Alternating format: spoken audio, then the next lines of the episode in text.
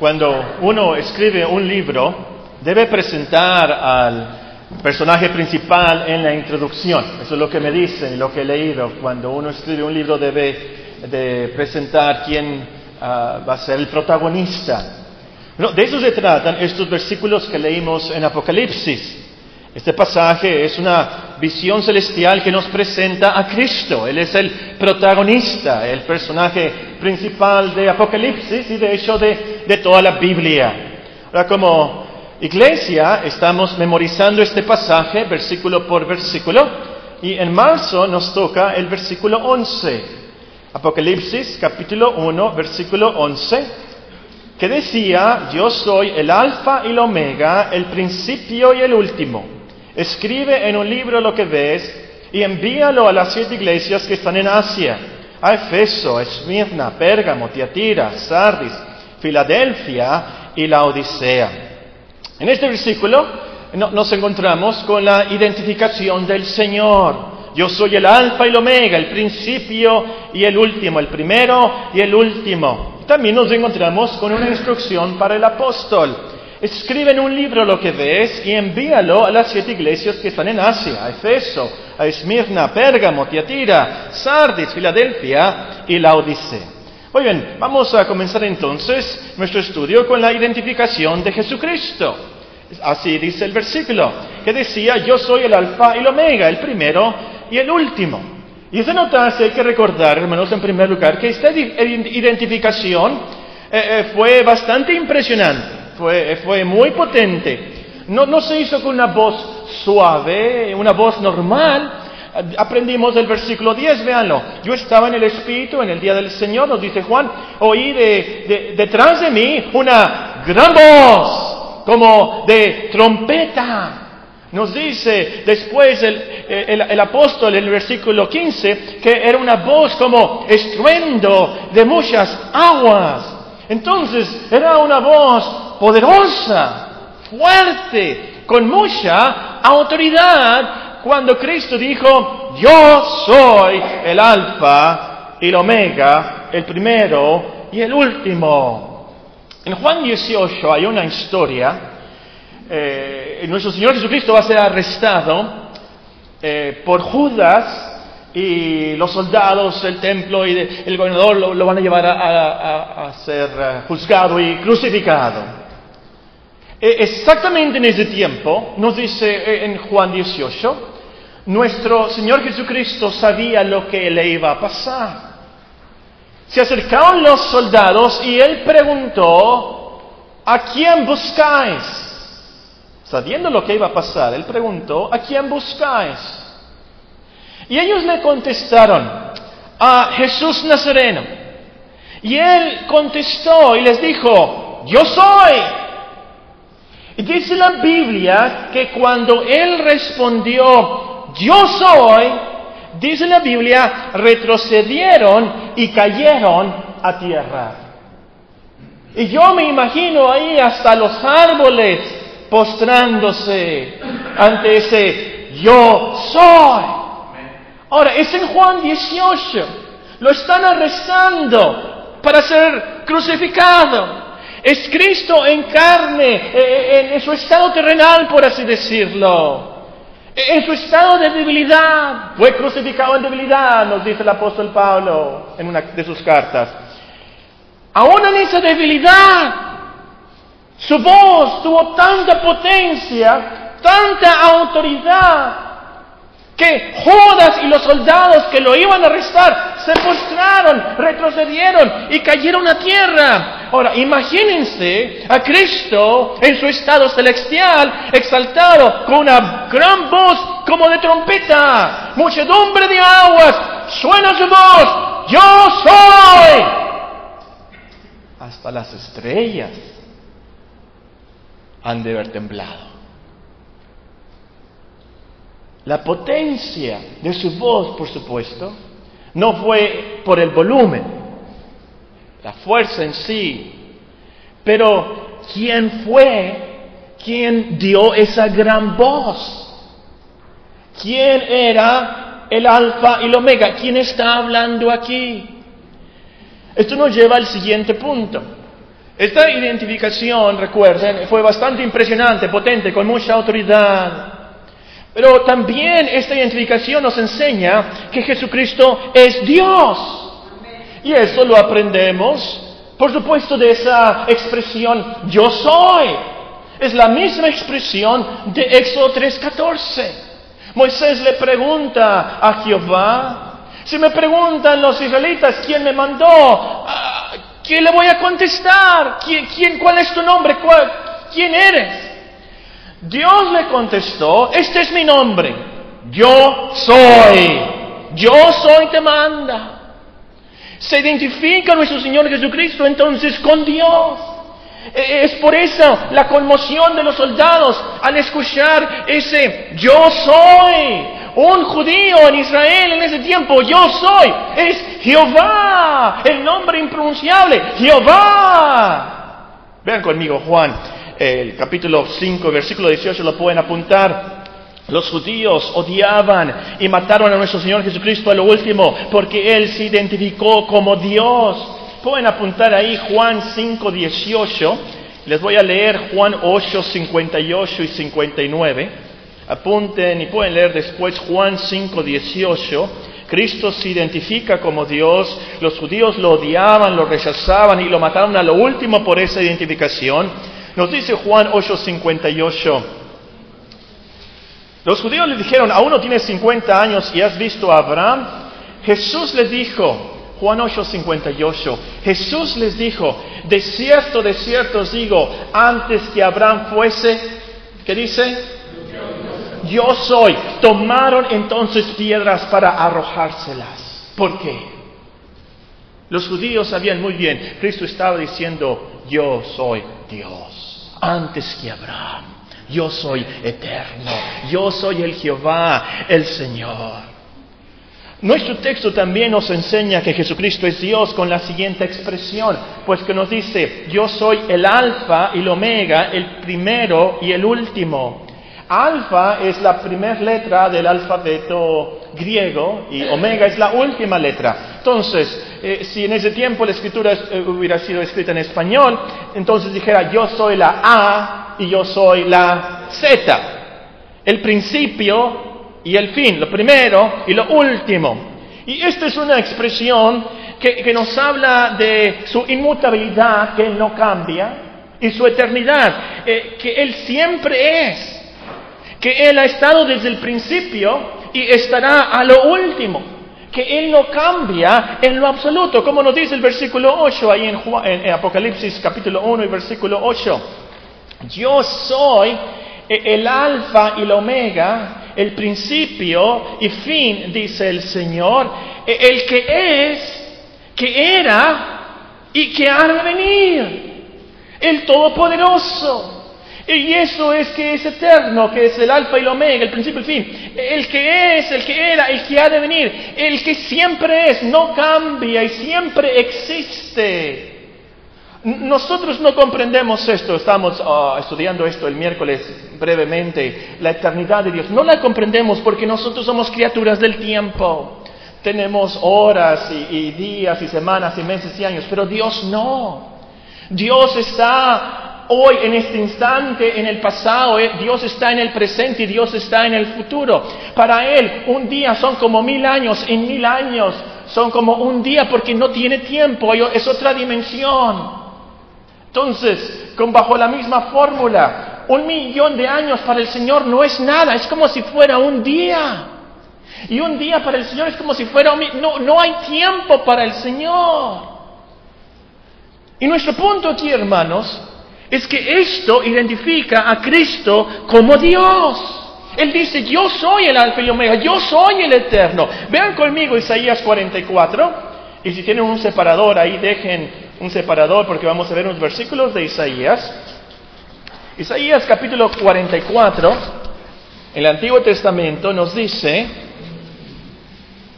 Isaías 44 y versículo 6. Ahora, quiero que ustedes me ayuden leyendo la primera, la primera frase en voz alta. Isaías 44, 6. ¿Listos? Así dice Jehová, Rey de Israel. Muy bien. Así dice Jehová, este es Jehová, el Dios de Israel, el Rey de Israel, su Redentor, Jehová de los ejércitos. Yo soy el primero, yo soy el postero. Fuera de mí no hay Dios. Cristo dice, yo soy el primero y el último. Y aquí dice lo mismo y dice aquí, fuera de mí no hay Dios.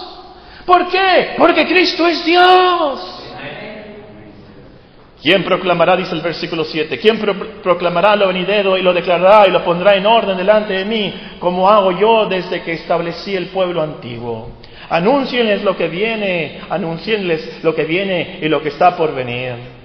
No temáis ni os amencéis, no te lo hice oír desde la antigüedad y te lo dije. Luego vosotros sois mis testigos. No hay Dios sino yo, no hay fuerte, no conozco ninguno. Y es por eso que los judíos se, alerta, se, conmocionaron cuando Cristo dijo, yo soy. Y le encantó, en lean Juan, yo soy la luz, yo soy la puerta, yo soy. Vean conmigo también Isaías aquí, el capítulo 48, versículo 11. Isaías capítulo 48 y versículo 11. Por mí, por amor de mí mismo lo haré para que no sea mancillado mi nombre. Mi honra no la daré a otro. Óyeme, Jacob y tú, Israel, a quien llamé, yo mismo, yo el primero y yo también el postrero. Yo el primero y yo también el postrero. Mi mano fundó también la tierra, mi mano derecha midió los cielos con el palmo. Al llamarlos yo, comparecieron juntamente. Juntaos todos vosotros y oíd que hay entre vosotros que anuncie estas cosas. Es Dios. Y, esto nos lleva, por cierto, a esa identificación de nuestro Señor Jesucristo como Dios también. Porque Él es el que anuncia el porvenir. Él anuncia lo que va a suceder. En Apocalipsis, Él le dice, escribe en un libro estas cosas. Le revela lo que está pasando, lo que va a pasar eh, al apóstol Juan. Y eso también confirma la deidad de Cristo, porque es Cristo quien anuncia estas cosas y profetiza el futuro. Vean aquí, bueno, pueden apuntar Isaías capítulo 41, del versículo 21 al 27, Isaías 41 hasta el versículo 27. Yo soy el primero, nos dice en el versículo 27. Bueno, pues, leen ahí el pasaje, pero lean sigan con sus vistas la lectura de Isaías 46, 9 y 10. Isaías 46, 9 y 10. Acordaos de las cosas pasadas de los tiempos antiguos, porque yo soy Dios, no hay otro Dios, nada hay semejante a mí que anuncio lo por venir desde el principio y desde la antigüedad lo que aún no era hecho, que digo, mi consejo permanecerá y haré todo lo que quiero, que llamo desde el oriente al ave de tierra lejana al varón de mi consejo. Yo hablé y lo haré venir, lo he pensado y también lo haré. ¿Quién es? Dios. Cristo está diciendo, identificándose entonces en Apocalipsis 1.11 como Dios. Yo soy el primero, el último, e-, el eterno, el todopoderoso, el que revela, el que anuncia lo por venir. Escribe esto, Juan le dice, y le revela en Apocalipsis la historia futura del mundo. Es Cristo entonces es Dios. Ahora, esto, hermanos, es de lo más básico para nuestra religión. Es el corazón de la cristiandad. Creemos que el bebé que nació en Belén de Judea, en los tiempos del eh, Herodes el Grande, el Dios en carne. Dios con nosotros. Creemos que el carpintero de Nazaret era más que un hombre, más que un profeta. Era el carpintero de carpinteros, el creador del universo. Es por eso que fácilmente pudo hacer milagros, porque Él es Dios. Multiplicó el pan, los pescados para cinco mil personas, como si nada. Le dio vista a los ciegos, como si nada. ¿Por qué? Porque Él es Dios y da luz. Los mancos que llegaron ahí sin brazos, salieron con brazos. Los muertos resucitados. ¿Por qué? Porque Dios es el que da vida. Fácilmente lo pudo hacer porque Él es Dios. Y hermanos, y, esto es el punto más importante de esto, que, que Jesús, que Cristo es Dios. Es lo que le dio poder infinito al sacrificio del Calvario. En el Calvario murieron tres personas ese día, tres crucificados. Y a través de esos años muchos fueron crucificados por los romanos. Josefo, el historiador, nos dice miles fueron crucificados. Pero la gran diferencia ese día es que en esa cruz en medio, el que murió fue el Hijo de Dios, Dios en carne. Y entonces esa sangre derramada, la segunda persona en la Trinidad, la sangre de quien es el Alfa y el Omega, tiene un gran poder para calmar la ira de Dios por nuestros pecados y limpiarnos de toda maldad. Tu conciencia te remuerde por lo que hiciste ayer, esta semana pasada. Tu conciencia te remueve por lo que hiciste en tu juventud. Por cosas que nadie sabe, ni tu esposa. Nadie, nadie sabe.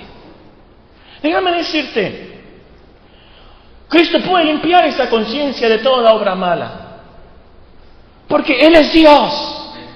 Y su sangre limpia al ser más vil, como dice el himno. Como dice en 1 Juan, su sangre continuamente nos limpia de todo pecado.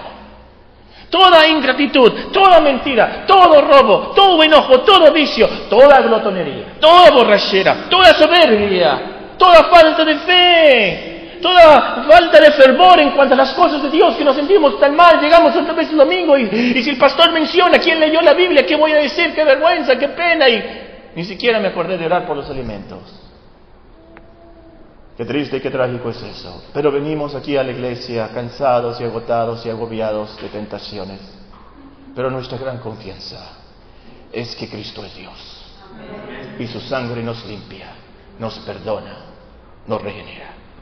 En último lugar, noten esta identificación que se enfatiza, se repite mucho en este libro. La leímos en el versículo 8, yo soy el alfa y el omega. La leímos en nuestro texto, por supuesto. Se repite en el versículo 17 una vez más. Y pueden leerla, por ejemplo, en el capítulo 2 y versículo 8. Pero léanla conmigo en el capítulo 21. Al final de Apocalipsis también es lo mismo. Apocalipsis 21 y versículo 6 dice. Apocalipsis 21 y el versículo 6. Y me dijo, hecho está yo soy el alfa y el omega, el principio y el fin. Al que tuviere sed, yo le daré gratuitamente la fuente del agua de la vida.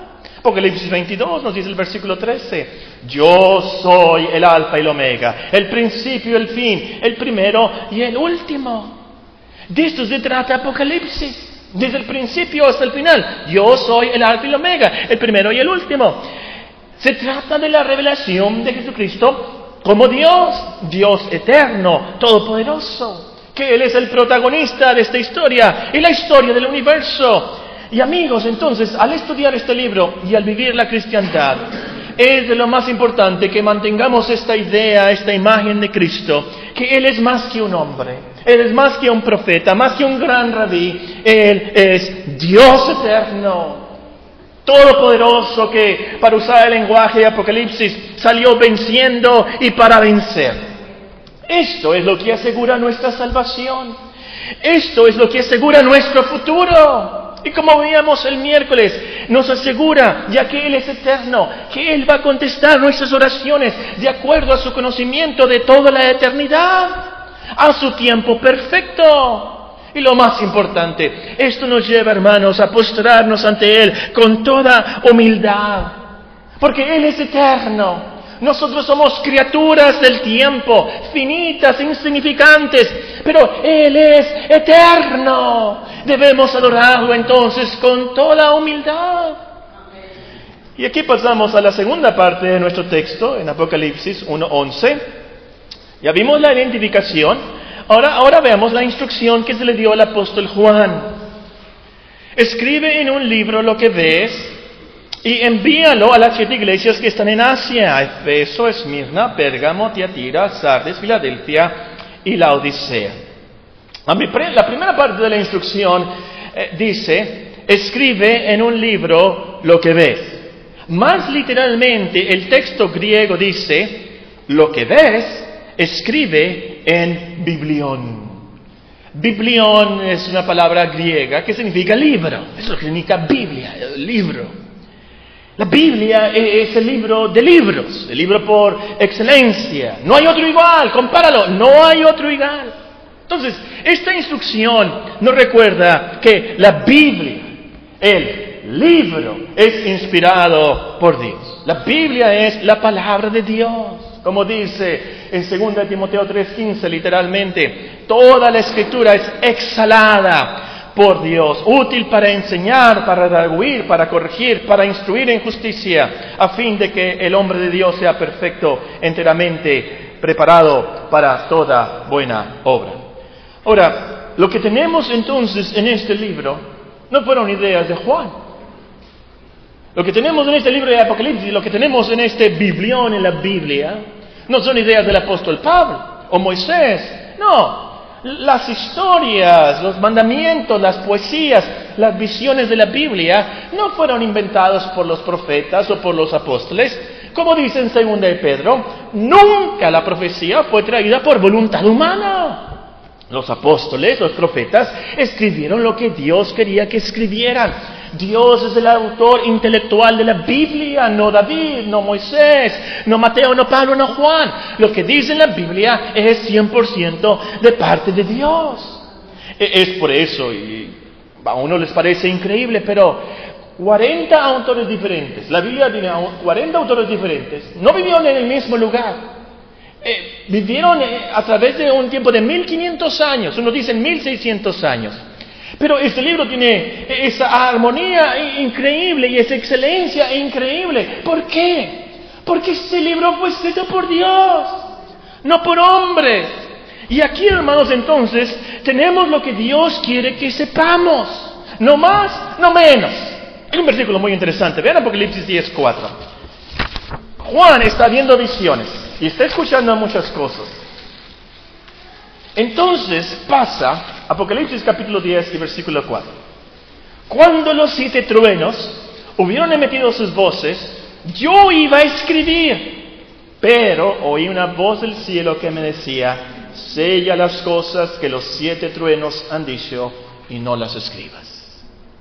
En este libro tenemos tan solo lo que Dios quería que Juan escribiera, que Pablo escribiera, que Mateo escribiera, no más y no menos. Y estas cosas fueron escritas, nos dice Juan, para que creyésemos en el Hijo de Dios y que en Él tengamos vida eterna. Porque si se escribiera todas las cosas que ha hecho Cristo a través de la eternidad, ni todos los libros del mundo, en todo el mundo no cabrían los libros que se habían de escribir. Tenemos aquí la revelación exacta, perfecta de Dios para nuestras vidas. Y lo práctico entonces, hermanos, de estas enseñanzas es que debemos leer la Biblia con mucha gratitud, con mucha fe y con mucha reverencia. Debemos leer la Biblia orando, Señor, ¿qué quieres que yo haga? Mucha gratitud, porque aquí tenemos la revelación de Dios, la revelación del Evangelio, cómo podemos vivir, cómo podemos adorar a Dios, cómo podemos morir en paz. Sin la Biblia no tuviéramos nada. Nada, nada, nada del conocimiento de Dios, nada de esperanza de salvación, nada de promesas, nada de dirección para la vida, nada de consolación, nada de esperanza para la muerte, nada, nada, nada. No tenemos la Biblia, el biblión, por Cristo. Ahora volviendo a nuestro texto, la segunda parte de la instrucción nos dice, envíalo a las siete iglesias que están en Asia en Efeso, Esmirna, Pérgamo, Tiatira, Sardis, Filadelfia y la Odisea. Y envíalo. Tenía que enviarlo porque estaba en la isla de Palmos y tenía que enviarlo a Asia, enfrente de la isla, ahí estaban esas ciudades, y, tenía que enviarlo entonces. No, iba a proclamarlo porque no estaba ahí, tenía que enviarlo. Si viviera en nuestros tiempos, lo hubiera mandado por un correo electrónico, ¿verdad? O un anexo o un WhatsApp, lo hubiera anexado ahí, lo hubiera mandado. Pero no vivía en esos tiempos. Eh, vivía en el tiempo donde se escribían las cartas a mano. Y algunos de nosotros sabemos de qué es eso, ¿verdad? ¿Se acuerdan, hermanos? Billy no se acuerda. Que eh, se escribían las cartas a mano. Juan las escribió a mano. Y las cartas y, y las, barco tenía que llegar ahí a la isla y luego zarpaba y luego llegar allá y, poco a poco así, caminando en un caballo, en un burro, se las distribuían a través de estas iglesias. Ahora, lo que quiero que noten aquí es que esto en sí es prueba que lo que tenemos aquí es la palabra de Dios. Hace dos mil años que Juan escribió esto y lo tenemos hoy en Hermosillo, en el 2014, porque Dios preservó esas cartas que se copiaron y se copiaron y se copiaron y se copiaron. Y tenemos aquí hoy en Hermosillo el libro que Juan escribió a las siete iglesias. Es escrito, esas escrituras, valga la redundancia, es para iglesias, no para clubs, no para una asociación, para iglesias, congregaciones del Señor, hermanos que se reúnen en el nombre del Señor para adorarle y obedecerle y aprender de Él. Iglesia, no se avergonzaban en ese tiempo de ese nombre, iglesia, como muchos hoy en día.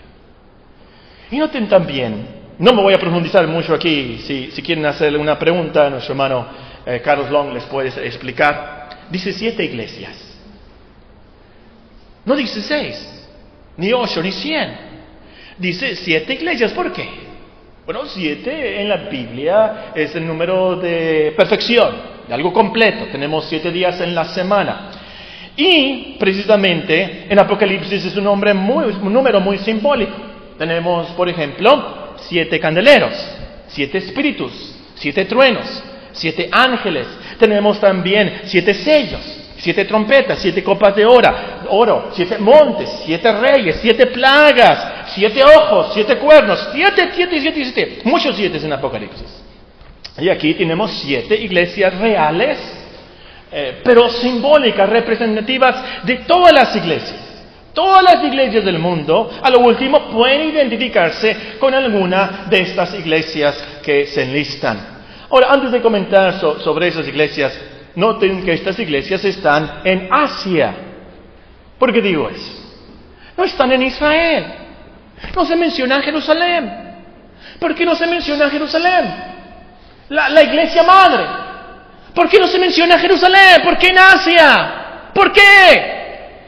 Pues Paco, porque Juan escribió después del año 70, Jerusalén ya había sido destruida. ¿Por qué? ¿Por qué no Jerusalén? Pues Paco, porque Juan era el pastor en Efeso. Por eso. ¿Qué estamos diciendo? Que los apóstoles ya no estaban ahí entonces en Israel, que ahora estaban en tierras que no eran de judíos Ahora estaban con los gentiles. ¿Por qué? Hechos 28, 28, escriban ahí a los que anotan, los judíos habían rechazado a Cristo. Dios envió su mensaje entonces a los que no eran judíos, a los gentiles. A nosotros. O creo que hay un judío por ahí, los demás somos gentiles. Pero ¿Por qué a estas iglesias en particular? ¿Por qué a Efeso, Esmirna, Pérgamo, Tiatira, Sardes, Filadelfia y la Odisea? Como acabamos de comentar, Juan era el pastor en Efeso. Y leemos en Hechos que Pablo estuvo allí tres años, ministrando tres años en Efeso. Y, los presbiterianos, eh, hermano Ryan, estas iglesias entonces eran parte del presbiterio de esa área. Y también hay que considerar que estas iglesias estaban eh, cerca geográficamente, en lo que ahora es Turquía, pero si hubiera sido, Sonora, si Juan el Apóstol hubiera estado eh, desterrado en la isla del tiburón y hubiera escrito estas cartas de aquí a los hermanos de las iglesias de Sonora, él hubiera escrito muy bien a la iglesia de Nogales, y iglesia en Agua Prieta, y, y Carbó, y, y, Caborca, y Hermosillo, y Guaymas, y Obregón, y... Por eso, bueno, dice alguien insistente. Y hay personas así, ¿verdad? Muy insistentes. ¿Pero por qué? ¿Por qué a esas iglesias? ¿Por qué no se incluyó a Colosas? Colosas estaba en esa área. O, o Hierápolis. O alguna otra iglesia. No es justo. ¿Por qué sacaron a Colosas de, de ese círculo de iglesias? Bueno, aquí lo último, por supuesto, la respuesta correcta es Dios, porque Dios así lo quiso. Y con eso no podemos alegar. Aunque hay hombres, ¿verdad?, que que critican y juzgan a Dios en, su soberbia, pues Dios, pues Dios tuvo que considerar a este. Ay, no, no, Dios es Dios y en su sabiduría, en su perfección, en su soberanía, hizo de estas iglesias esta lista. Y la verdad es que algunas de esas iglesias le ha de haber causado mucha vergüenza, mucha pena estar incluida en esta lista. Porque se nos revela en Apocalipsis 2 y 3 sus problemas. Qué pena que todo el mundo supiera que Efeso había perdido su primer amor. Qué pena, qué vergüenza que todo el mundo supiera a través de todos los siglos que Pérgamo tenía unos herejes. Que Tiatira tenía una pastora que enseñaba a seducir, a fornicar y a servir a ídolos. Y la iglesia de Sardis creía que estaba viva, pero estaba muerta. Y la infamosa la Odisea, eh, ni caliente ni fría. Qué triste, qué vergüenza. Y, también hay que considerar en esto, hermanos, que este libro obviamente no fue exclusivo para esas iglesias, no eran visiones y secretos y misterios para esas iglesias nada más. Como todas las epístolas y los demás libros de la Biblia, se compartieron con otras iglesias. Aquí pueden apuntar Colosenses capítulo 4 y versículo 16, donde el apóstol escribe a la iglesia de Colosas, cuando esta carta haya sido leída entre vosotros, haced también que sea leída la, la de los laodicenses y la de la Odisea, léanla y, y de ustedes también que la lean ellos. Colosenses 4:16. Bueno, ¿qué es lo práctico de todo esto que hemos visto y de, nuestro texto? Número uno, y con eso termino. Número uno, si estas iglesias son representativas, simbólicas, típicas de todas las iglesias, sería bueno examinarnos como iglesia bíblica Monterrey, la iglesia aquí en Hermosillo, ¿Cuál nos representa a nosotros? Nos representa Efeso, hemos perdido nuestro primer amor. No, nos representa Filadelfia, somos pocos pero hemos guardado su palabra. O somos la Odisea, ni fríos ni calientes. Número dos, si el Señor veía estas congregaciones como iglesias, hay que tener compasión, paciencia con los hermanos de la iglesia que no están bien. Lo repito. Si el Señor veía esas congregaciones como iglesias, sus iglesias, entonces hay que tener mucha compasión, mucha paciencia con hermanos de la iglesia que no están bien. Obviamente la mayoría de la lista de esas iglesias tenían problemas muy, muy, muy, muy graves. Muy, miembros muy problemáticos, débiles. ¿A qué iglesia te gustaría pertenecer a ti? En el Nuevo Testamento, dime una iglesia. te, gustaría pertenecer a la iglesia de Jerusalén? Ahí estaban Ananías y Zafira. ¿Te gustaría pertenecer a la iglesia de Corinto? Ah, no, Corinto no, ahí no, sí, ya sé que están bien mal. A la iglesia de Filipos. Ah, ahí estaba la hermana Ebodia y la hermana Sintique. ¿A qué iglesia? ¿A Efeso? No, no, no. La verdad, hermanos, es que todas las iglesias tienen problemas, hermanos problemáticos. Asael, el famoso Asael, se, graduó, es ingeniero. Y me dijo, anuncié el domingo pasado si hay alguna persona que nos quería ayudar a unos proyectos, y alguien quiere ayudar a los signarios, arreglarlos. Y, y, el hermano vino después del culto y me dijo, hermano, yo tengo un tiempo libre, ya me gradué, terminé con mi, con mi tesis, hay un tiempo libre, yo, yo quiero ayudar en algo. Bueno, le dije, hay unos focos que, que quisiéramos poner enfrente de la iglesia y están ya todo listo. Vamos a poner los focos de lámparas. Y también le dije, quiero que me hagas un detector. Él sabe de electrónica y, rayos láser y, puede hacer detectores de mentiras y todo eso. le dije, que, quiero que me hagas una maquinita ahí para ponerla enfrente de la iglesia, ahí al, al entrar a la iglesia, un detector de cristianos verdaderos sin problemas. Vamos a entrar por por esas puertas, eh, por ese detector, y esa maquinita, ese detector de cristianos verdaderos sin problemas, ¿saben cuántos va a encontrar? Cero. Porque todos los cristianos somos pecadores. Todos los cristianos somos débiles, caemos en tentaciones. Y mi punto aquí, hermanos, es, tengamos paciencia los unos con los otros, tengamos mucha compasión. Es increíble la paciencia de Cristo por estas iglesias, estas siete iglesias con problemas tan, tan, tan graves. Pero el Señor tuvo compasión y tuvo paciencia aún con esa mujer Jezabel. Les dio tiempo para que se arrepintieran. Entonces nosotros, sí, hay muchos hipócritas. Desafortunadamente muchos hipócritas en las iglesias. Pero tengamos compasión y amor y paciencia con los demás. Cristo nos tiene paciencia a nosotros y nos considera su iglesia. En tercer y último lugar, si el Señor manda a Juan que escriba este libro a las iglesias, quiere decir que el interés celestial de Cristo son sus iglesias. ¿Dónde estaba Cristo en esta visión? Lo vamos a ver después. Él estaba, nos dice ahí la visión, en medio de los siete candeleros. ¿Y qué representan esos siete candeleros? Nos dice el último versículo, el versículo 20, la última frase. Los siete candeleros que a Cristo son las siete iglesias. Cristo en medio de sus iglesias. El interés de Cristo celestial son sus iglesias. Es por eso que escribe Apocalipsis, por eso que escribe la Biblia. Y por eso nos reprende y por eso nos anima aquí en estas cartas a las iglesias. Entonces, hermanos, nos motiva esto mucho, mucho a la Iglesia Bíblica Monterrey, saber que Cristo nos cuida, intercede por nosotros, nos supervisa, Él está con nosotros. Semana pasada alguien me preguntó que qué va a pasar con la iglesia cuando yo me muera o cuando yo me jubile. Eh, los sacerdotes del Antiguo Testamento, ¿saben a los cuántos años se jubilaban?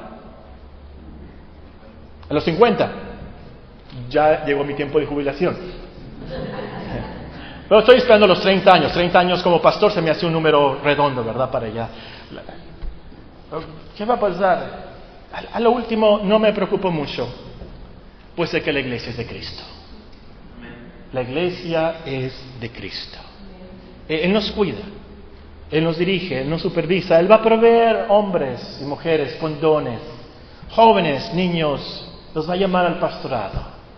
Él va a guiar, Él va a proveer, porque Él edifica su iglesia y al final se la va a presentar gloriosa. Ese es su interés, es su meta, es su logro en la dimensión de la eternidad. Ya estamos perfectos en Él. Oremos.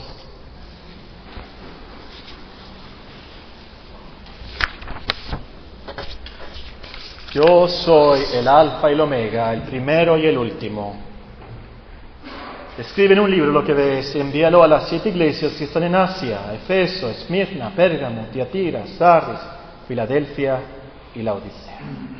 Pide a nuestro hermano Orozco si es tan amable de despedirnos en oración.